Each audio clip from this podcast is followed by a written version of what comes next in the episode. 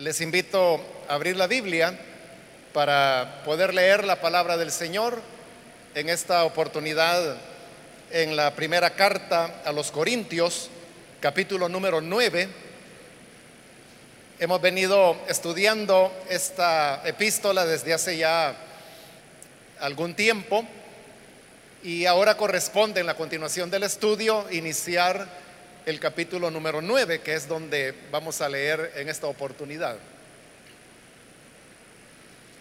Dice entonces la palabra de Dios en Primera de Corintios capítulo 9, el versículo 1 en adelante que nos dice, no soy libre, no soy apóstol, no he visto a Jesús nuestro Señor, ¿No son ustedes el fruto de mi trabajo en el Señor? Aunque otros no me reconozcan como apóstol, para ustedes sí lo soy, porque ustedes mismos son el sello de mi apostolado en el Señor. Amén. Solamente eso vamos a leer. Pueden tomar sus asientos, por favor.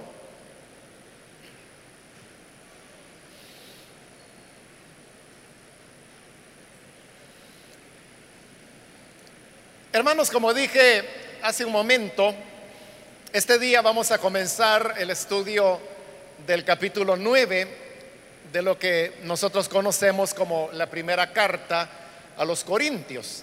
Antes de entrar en la consideración de este capítulo, quiero volver a, repetir de una manera muy breve eh, cómo fue este intercambio de cartas que se dieron entre Pablo y la iglesia de los Corintios.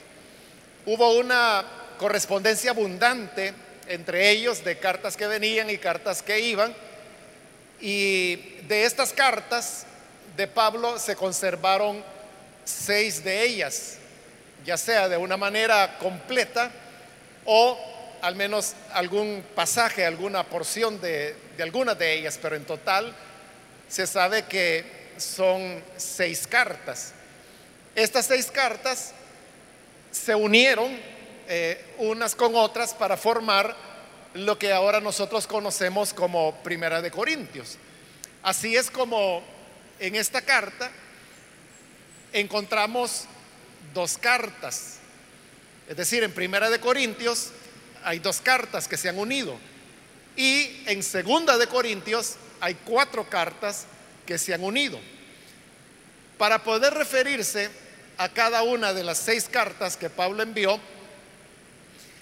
se les ha dado no un, número, sino que una letra para poder distinguirla de lo que hoy nosotros llamamos como primera de Corintios y segunda de Corintios. Entonces, como ese ya tienen número, que es primera y es segunda. Entonces, lo que hicieron los especialistas es que a las seis cartas, para poderlas diferenciar una de otras, le dieron una letra. De manera que está Corintios A, Corintios B, Corintios C, Corintios D, Corintios E y Corintios F, que sería la última y la sexta carta. Y las letras no solamente están identificando a cada una de las cartas, sino que al mismo tiempo las están clasificando en el orden cronológico en que Pablo las escribió. Esto significa que Corintios A fue la primera carta, por lo menos de las que se conservaron, que Pablo envió a los Corintios. La segunda fue Corintios B, la tercera fue Corintios C y así sucesivamente hasta llegar a la sexta, que es Corintios F. Estas cartas no se encuentran ordenadas en lo que hoy nosotros conocemos como primera y segunda de Corintios, sino que a veces están intercaladas unas con otras o unas insertas dentro de las otras.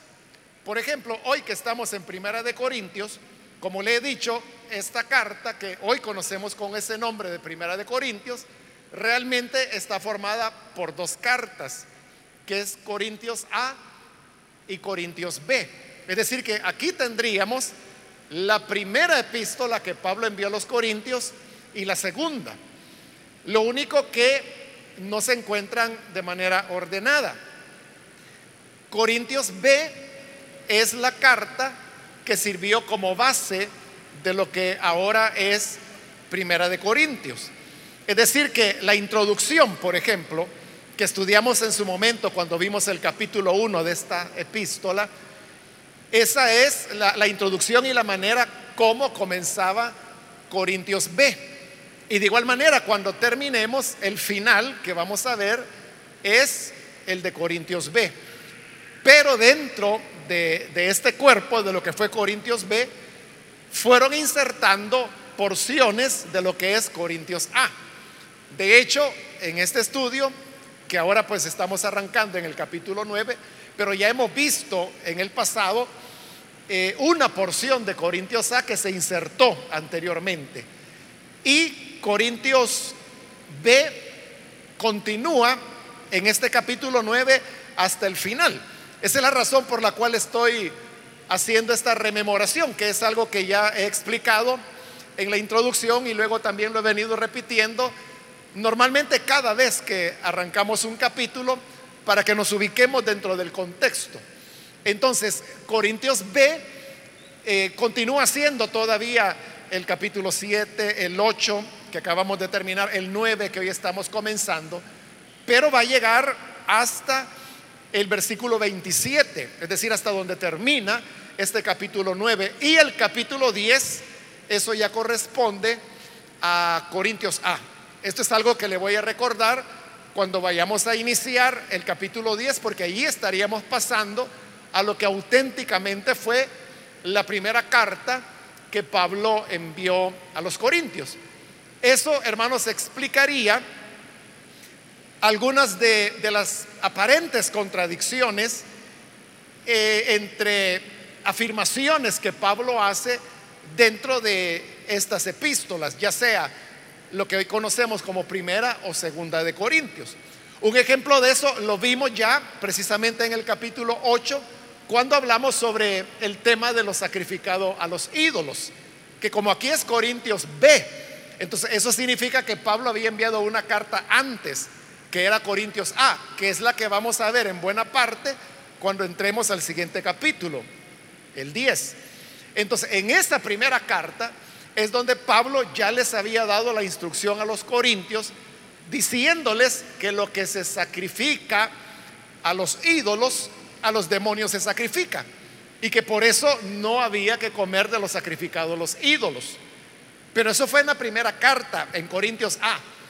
Y los corintios recibieron la instrucción, pero al mismo tiempo comenzaron a rebatirla, tal como lo hemos explicado en el capítulo 8.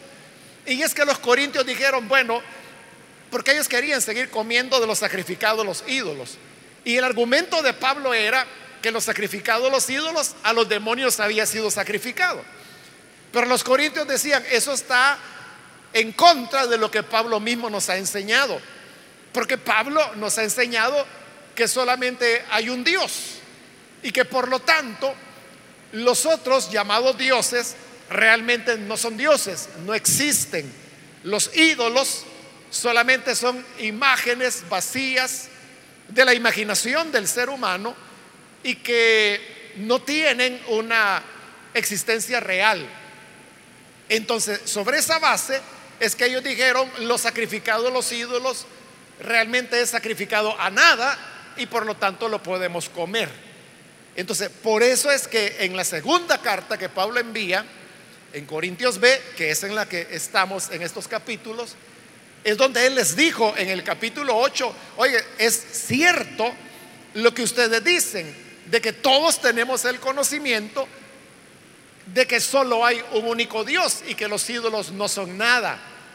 Pero luego Él viene y les aclara, pero en realidad ese es un decir, porque no todos tienen este conocimiento. Y comienza a explicarles lo que vimos en la última oportunidad, y es que habían algunos que por tantos años habían servido a los ídolos, que ellos estaban ya acostumbrados mentalmente a pensar de los ídolos como que si fueran existencias reales. Y por lo tanto, decía Pablo, para ellos que siguen pensando en los ídolos como entidades existentes, comer de los sacrificados los ídolos estará definitivamente malo. Y por eso es que ustedes no deben comer sacrificado a los ídolos, porque si lo hacen, con ustedes no hay problema, porque ustedes saben que los ídolos no son nada. Pero por su ejemplo, se van a ver animados otros que tienen la mentalidad que los ídolos sí son dioses y van a comer y con eso van a pecar. Y por eso él hacía la recomendación que siguieran el ejemplo de él. Y el ejemplo de Pablo era que aunque él era de ese pensar, que los ídolos no son nada y que por lo tanto comer de los ídolos no debía complicar a nadie, pero él decía, por amor y por respeto a las personas que piensan que sí hay un problema, dijo, yo no, no comeré carne jamás. Porque fundamentalmente lo que se sacrificaba a los ídolos era carne, la carne de los sacrificios. Entonces, por eso él dice, yo no comeré carne jamás para no hacer tropezar a un hermano por quien Cristo murió. Entonces, ahí usted puede ver que uno pudiera pensar que hay una contradicción, ¿verdad? Porque en el capítulo 8 Pablo está diciendo eso, que los ídolos no son nada. Pero en el capítulo 10 vamos a encontrar que él dice que los sacrificados los demonios, perdón, los sacrificados los ídolos es sacrificado a los demonios. ¿En qué quedamos? Que primero dijo que los ídolos no son nada y después está diciendo que lo sacrificado a los ídolos es sacrificado a los demonios. Pero eso digo, es una contradicción aparente que se resuelve cuando uno entiende que en el capítulo 10 estamos ya en realidad en otra carta, en la carta que primero envió Pablo, donde él daba esa instrucción y el capítulo 8, que terminamos en la última oportunidad, es Corintios B, la segunda carta donde Pablo lo que hacía ya era abordar el argumento que los corintios habían hecho. Entonces, cuando uno entiende que son dos momentos diferentes y que están invertidos, porque así como está Primera de Corintios, primero se presenta el argumento de Corintios B y después el argumento de Corintios A, cuando en el tiempo fue al revés, ¿verdad? Corintios A fue primero, por eso se llama Corintios A, y Corintios B fue después. Entonces, cuando uno ya las ordena en el tiempo, entonces entiende cuál es el argumento de Pablo y por qué dice cosas aparentemente contradictorias, pero cuando uno entiende el orden y el por qué ocurrieron las cosas, uno se da cuenta que no hay tal contradicción, sino que es una ampliación del argumento que Pablo había dado inicialmente. Así que por eso, hermanos, es importante diferenciar en qué carta se encuentra uno. Y por eso, repito, es que al iniciar cada capítulo yo me he tomado el trabajo de estar repitiendo este detalle de manera breve para que, nos ubiquemos. Habiendo recordado eso, le damos la vuelta a esa página y quiero referirme ahora, hermanos, a otro detalle de los versículos que acabamos de leer. Y es que si usted tiene la Reina Valera, es la Biblia que, en la cual leyó, usted pudo darse perfectamente cuenta que hay una diferencia. Y es que la nueva versión internacional, que es la que yo estoy leyendo, la primera pregunta que presenta es, ¿no soy libre? Y la segunda pregunta es, no soy apóstol. Y está en ese orden. Primero, no soy libre y después, no soy apóstol. Pero si usted tiene la Reina Valera, se habrá dado cuenta que está al revés. Que la primera pregunta es, no soy apóstol. Y la segunda es, no soy libre. Entonces hay un, cambio en el orden. Ahora, si uno se pregunta, eh, ¿por qué? ¿Por qué se da este cambio en el orden? Es curioso, ¿verdad? Porque usted sabe que en las variantes bíblicas, como se le llama, eh, a veces lo que ocurre es que hay una palabra de más, una palabra de menos, hay a veces frases que son cambiadas de lugar, pero esta, hermanos, sería un dato curioso e interesante porque lo que ha cambiado es el orden, las preguntas son las mismas, pero lo que ha cambiado es el orden. Entonces, ¿por qué sucede esto?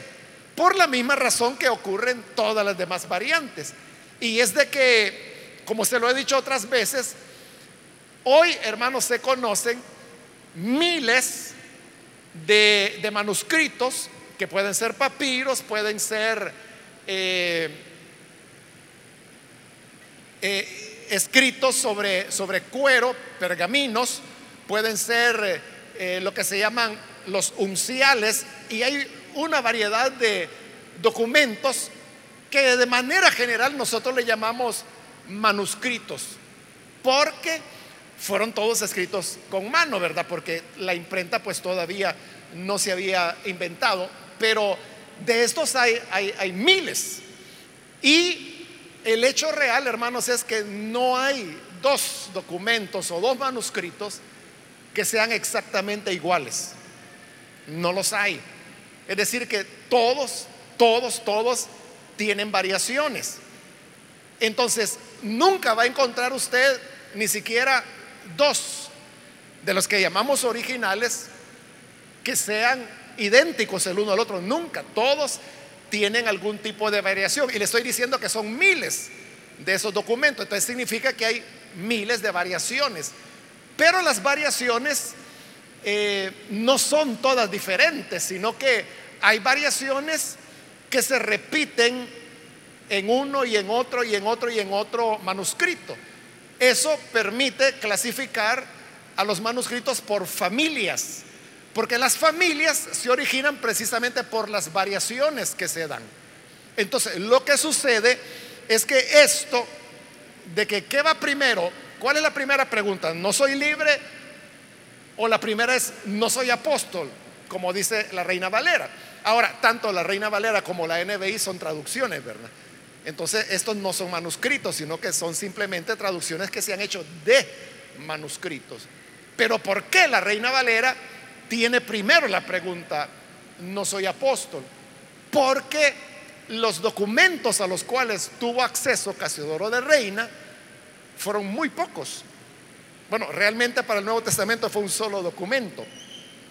Y allí se encontraba de esa manera. Y como le he explicado en otras oportunidades, Casiodoro no solo tuvo acceso a pocos documentos, sino que también a documentos que no eran los mejores, no eran los más fieles, ni eran los más antiguos tampoco.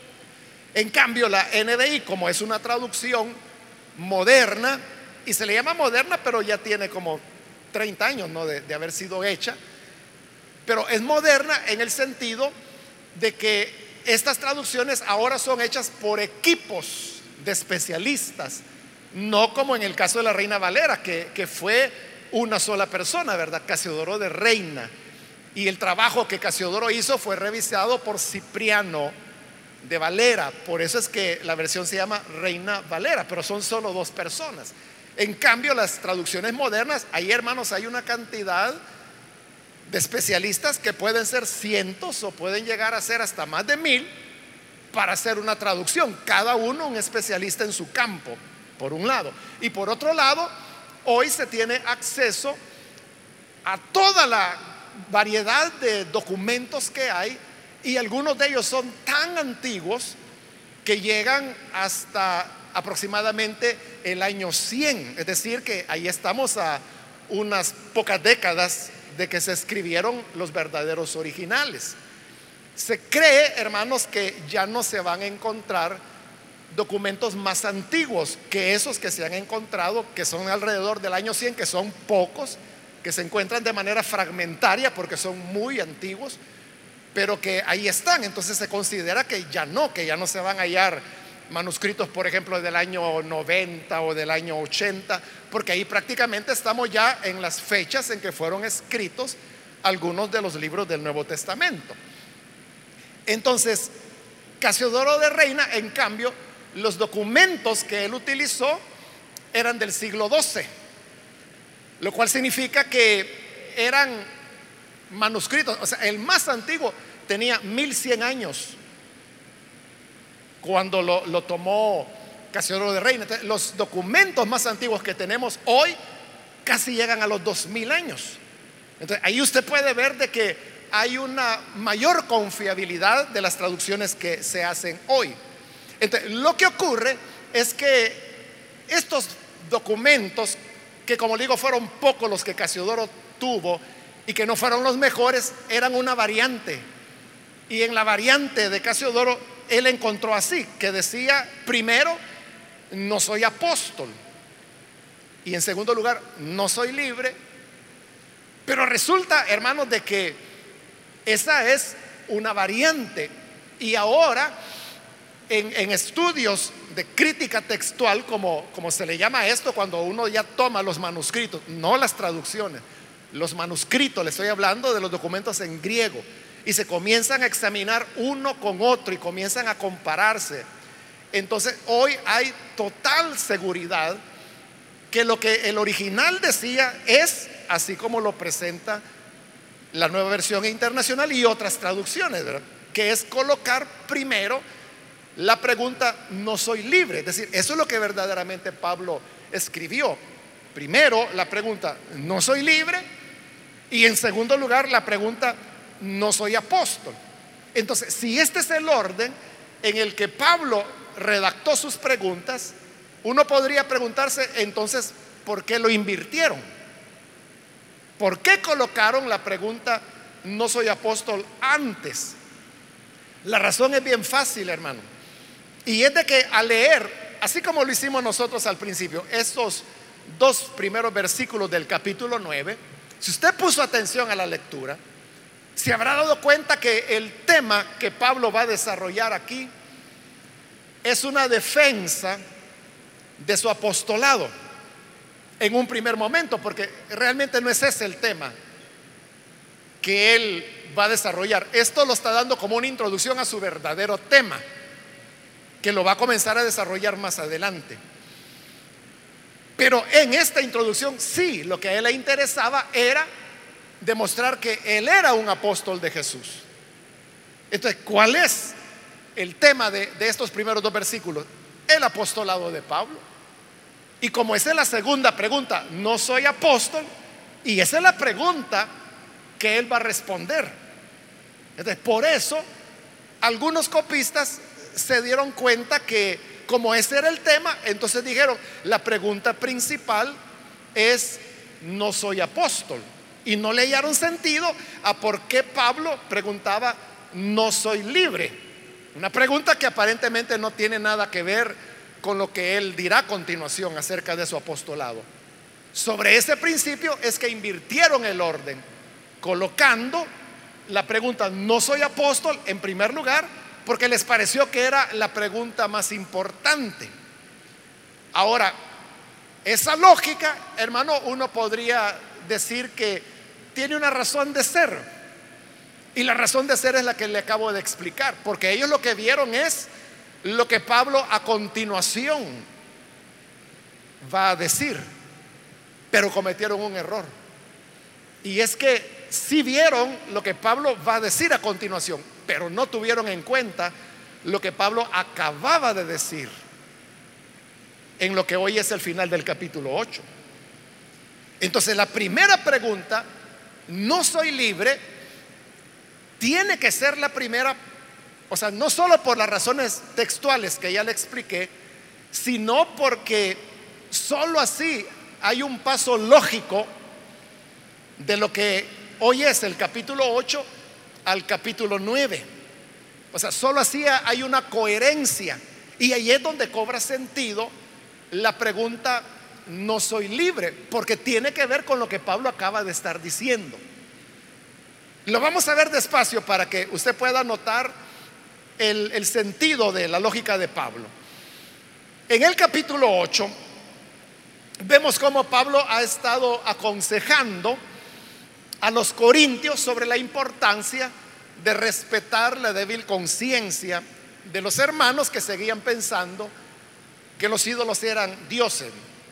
Entonces mire, por ejemplo, el versículo 11 del capítulo 8 le dice, ese hermano débil por quien Cristo murió se perderá a causa de tu conocimiento. Es decir, se está refiriendo, le está hablando a quien pensaba que todos tenían conocimiento.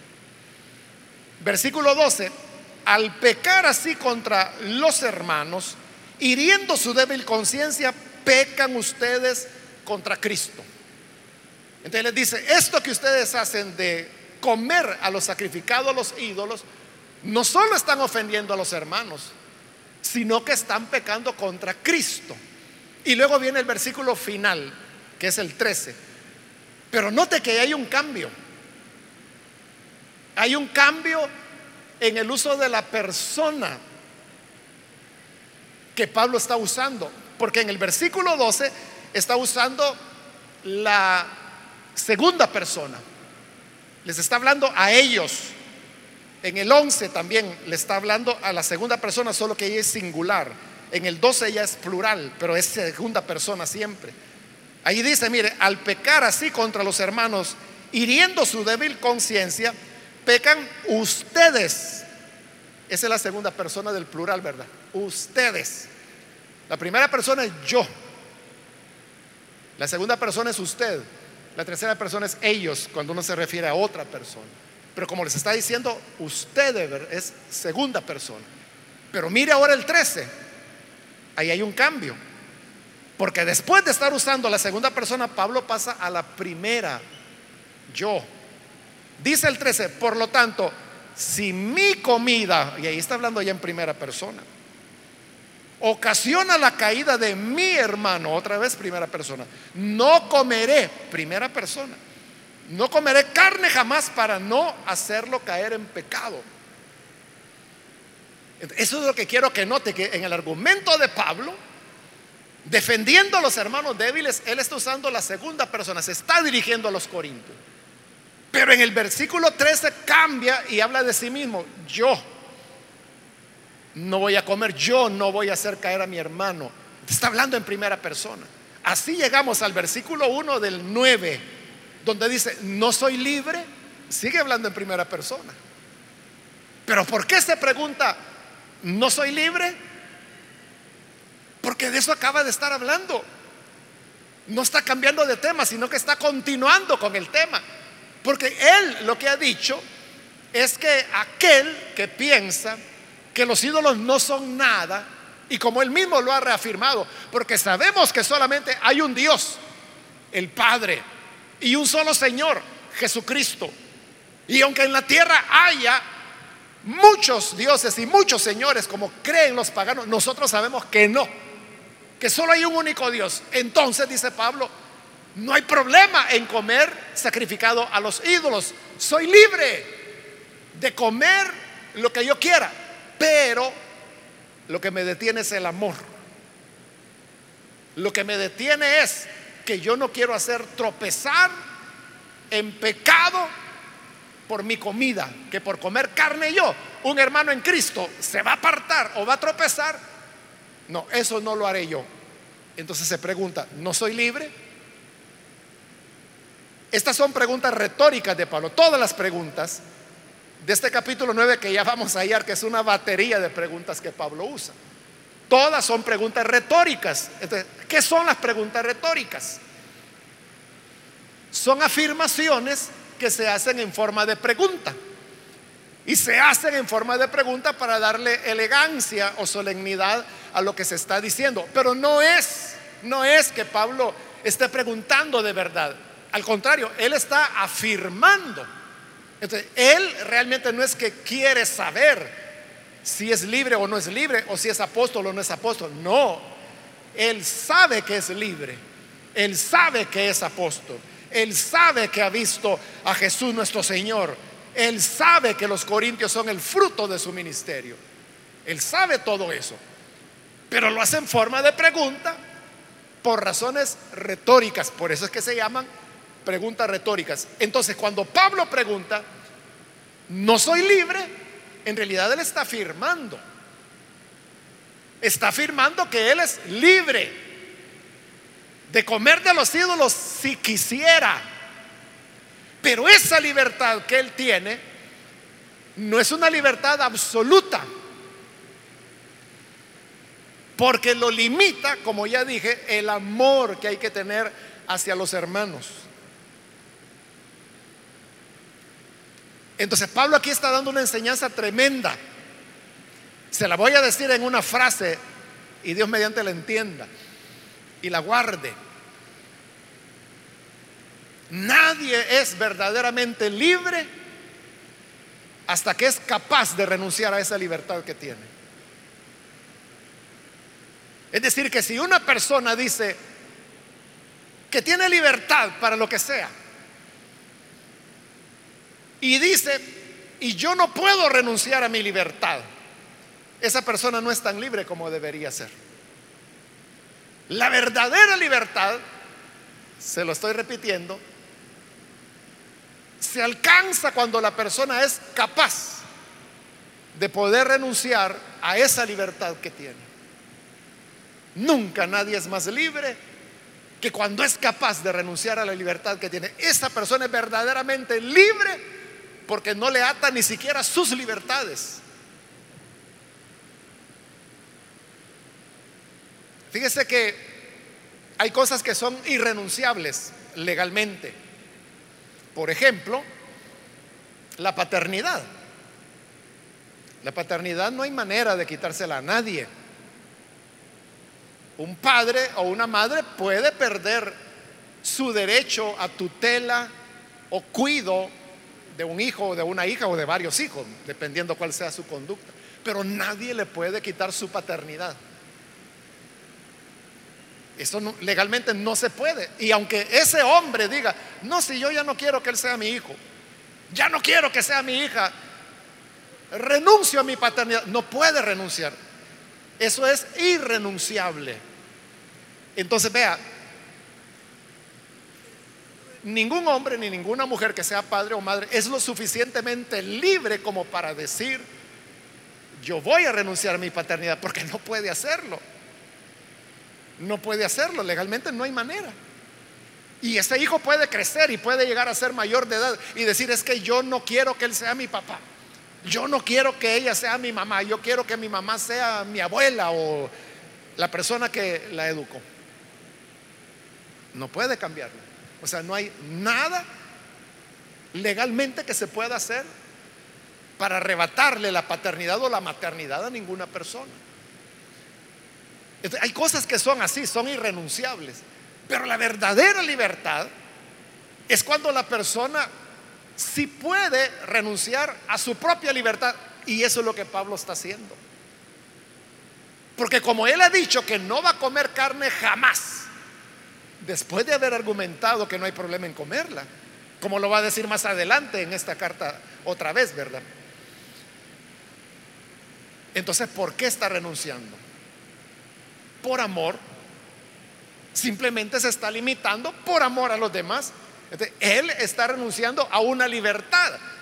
Entonces, a la pregunta, ¿no soy libre? La respuesta es sí, porque le dije, es una pregunta retórica, precisamente porque es libre. Es que él decide renunciar a esa libertad. ¿Y sabe por qué está hablando del tema de, la libertad? Porque lo que él acaba de exponer sobre los sacrificados los ídolos le va a servir, y es lo que ocurre. Le sirve como base para hablar de otra libertad que él tenía y a la cual también voluntariamente había renunciado. ¿Y cuál es esa otra libertad? Que es la que va a hablar en este capítulo 9. Ese es el verdadero argumento de Pablo, en este capítulo 9. Y es que Pablo va a defender apasionadamente el tema de que los ministros del Evangelio deben ser sostenidos por la iglesia. Y dice palabras contundentes, como lo vamos a ver más adelante. Pero por citar una de esas palabras contundentes, Pablo dice, el Señor mandó que los que anuncian el Evangelio vivan del Evangelio. O sea, palabras así tan, tan y da una serie de argumentos tomados de la ley, tomados de la lógica, tomados de ejemplos de la vida diaria, como cuando dice quién fue soldado a su propia expensa.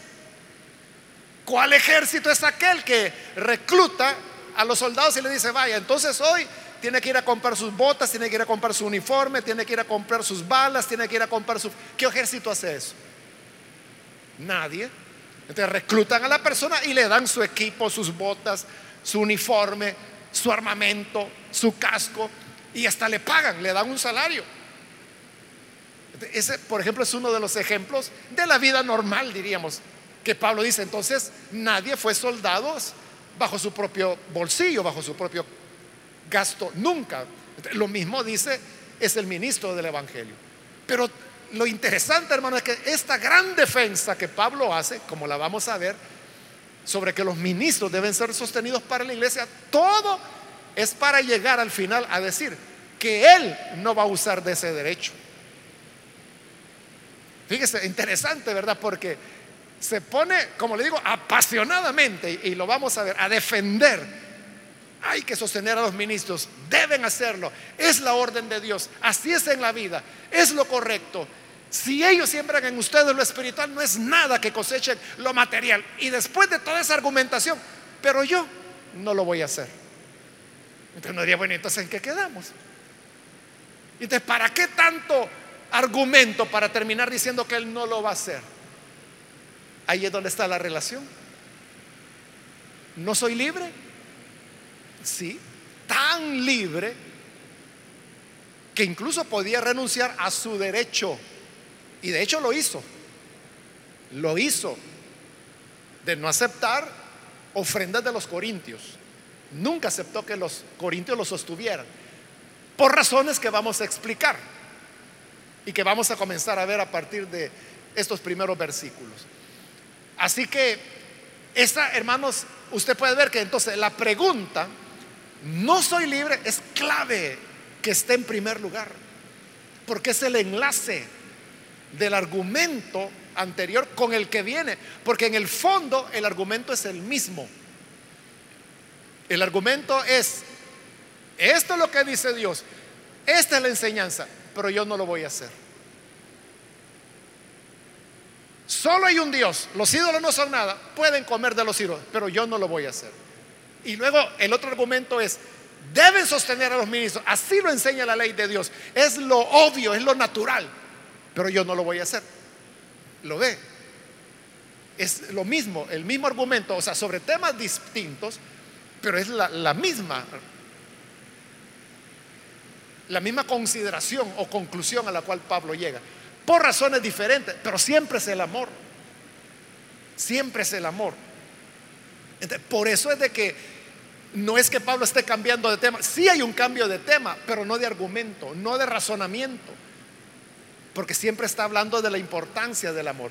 Por eso es que le digo, los copistas que cambiaron el orden de las preguntas y pusieron no soy apóstol en primer lugar porque les pareció que era la pregunta más importante, tuvieron razón si uno toma en cuenta lo que después va a decir Pablo. Pero si uno toma en cuenta lo que ha dicho antes, se pasearon en, el argumento de Pablo, ¿verdad? O sea, lo destruyeron al hacer ese cambio. Pero si recobramos el orden del original, que es no soy libre, Ahí está claro, ¿verdad? Esta primera pregunta es la llave que une una cosa con la otra. Hermanos, esto yo le iba a dar como introducción para luego entrar a considerar los dos versículos, pero ya se me terminó el tiempo, entonces mejor me voy a detener acá en esto de la introducción y en la próxima oportunidad, con la ayuda de Dios, vamos a ver ya los contenidos que Pablo va a exponer acá. Que primero, efectivamente, él va a defender que es un apóstol, pero solo como introducción para luego pasar al verdadero tema que a él le interesa. Y es que los ministros deben ser sostenidos por las iglesias. Eso lo vamos a ver en su oportunidad. Por hoy, hermanos, creo que hay una enseñanza importante que, que Pablo nos da. Dos, diría yo. La primera es lo que le dije, que nadie es tan libre sino solamente aquella persona que puede renunciar a esa libertad. Quien no lo puede hacer todavía no es tan libre como pudiera hacerlo. Entonces, piensa en eso, ¿verdad? Cuando usted diga, soy libre, en verdad, usted puede renunciar a lo que, a eso en lo cual dice que es libre o no. Y la segunda enseñanza es el tema del amor. que esa libertad total que Pablo tenía, que era tan completa la libertad al punto que podía renunciar a ella, la sacrificaba. Bueno, las dos libertades, la sacrificaba por una sola razón, el amor y la consideración a las otras personas. El amor a los hermanos, a las hermanas, que él dice, yo no, yo por estar comiendo no voy a hacer tropezar a un hermano en Cristo. Prefiero aguantar hambre, pero que el hermanito siga tranquilo de su conciencia. Ese amor de Pablo es el que nosotros debemos rescatar para tenerlo en cuenta en, la vida diaria. Y, y cada vez que usted se pregunte y se diga, es que los hermanitos se molestan porque yo hago tal cosa y yo no siento nada malo en eso. Probablemente no haya nada malo. Pero que tú estés siendo de tropiezo para otro, eso sí es malo. Eso sí es malo. Y si eres verdaderamente libre, renunciarás a estas libertades por el amor que debemos tener a cada hermano y hermana. Amén, hermanos. Estamos decididos a vivir de esa manera. Que Dios nos ayude. Que Dios nos ayude para hacerlo. Vamos a cerrar nuestros ojos y quiero ahora invitar si hay con nosotros algún amigo o amiga que todavía no ha recibido al Señor Jesús como Salvador, pero usted ha escuchado hoy la palabra y habiéndola escuchado, llega a comprender la importancia del amor y la consideración a las personas. Muchas veces nosotros no consideramos a los demás media vez nosotros estemos bien. Lo que yo quiero es sentirme bien, estar tranquilo yo. Pero no, Pablo nos habla de una vida en la cual renunciaba a libertades, a derechos que tenía por amor a los demás. Porque al fin y al cabo no vivimos para complacernos a nosotros mismos, sino que como Jesús, Él vino para entregar su vida por su pueblo, nosotros también debemos vivir por los demás. Si hay alguna persona que hoy quiere recibir a Jesús, puede ponerse en pie, por favor, ahí en el lugar donde se encuentra. Con toda confianza puede ponerse en pie y con gusto vamos a, orar por usted. ¿Hay alguien que lo hace?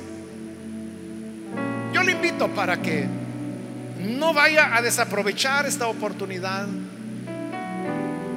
y pueda recibir al Hijo de Dios. ¿Hay alguna persona que lo hace? ¿O algún hermano que se ha apartado del camino y hoy necesita reconciliarse con el Señor? Puede ponerse en pie ahí en el lugar donde se encuentra y con todo gusto Vamos a orar por usted.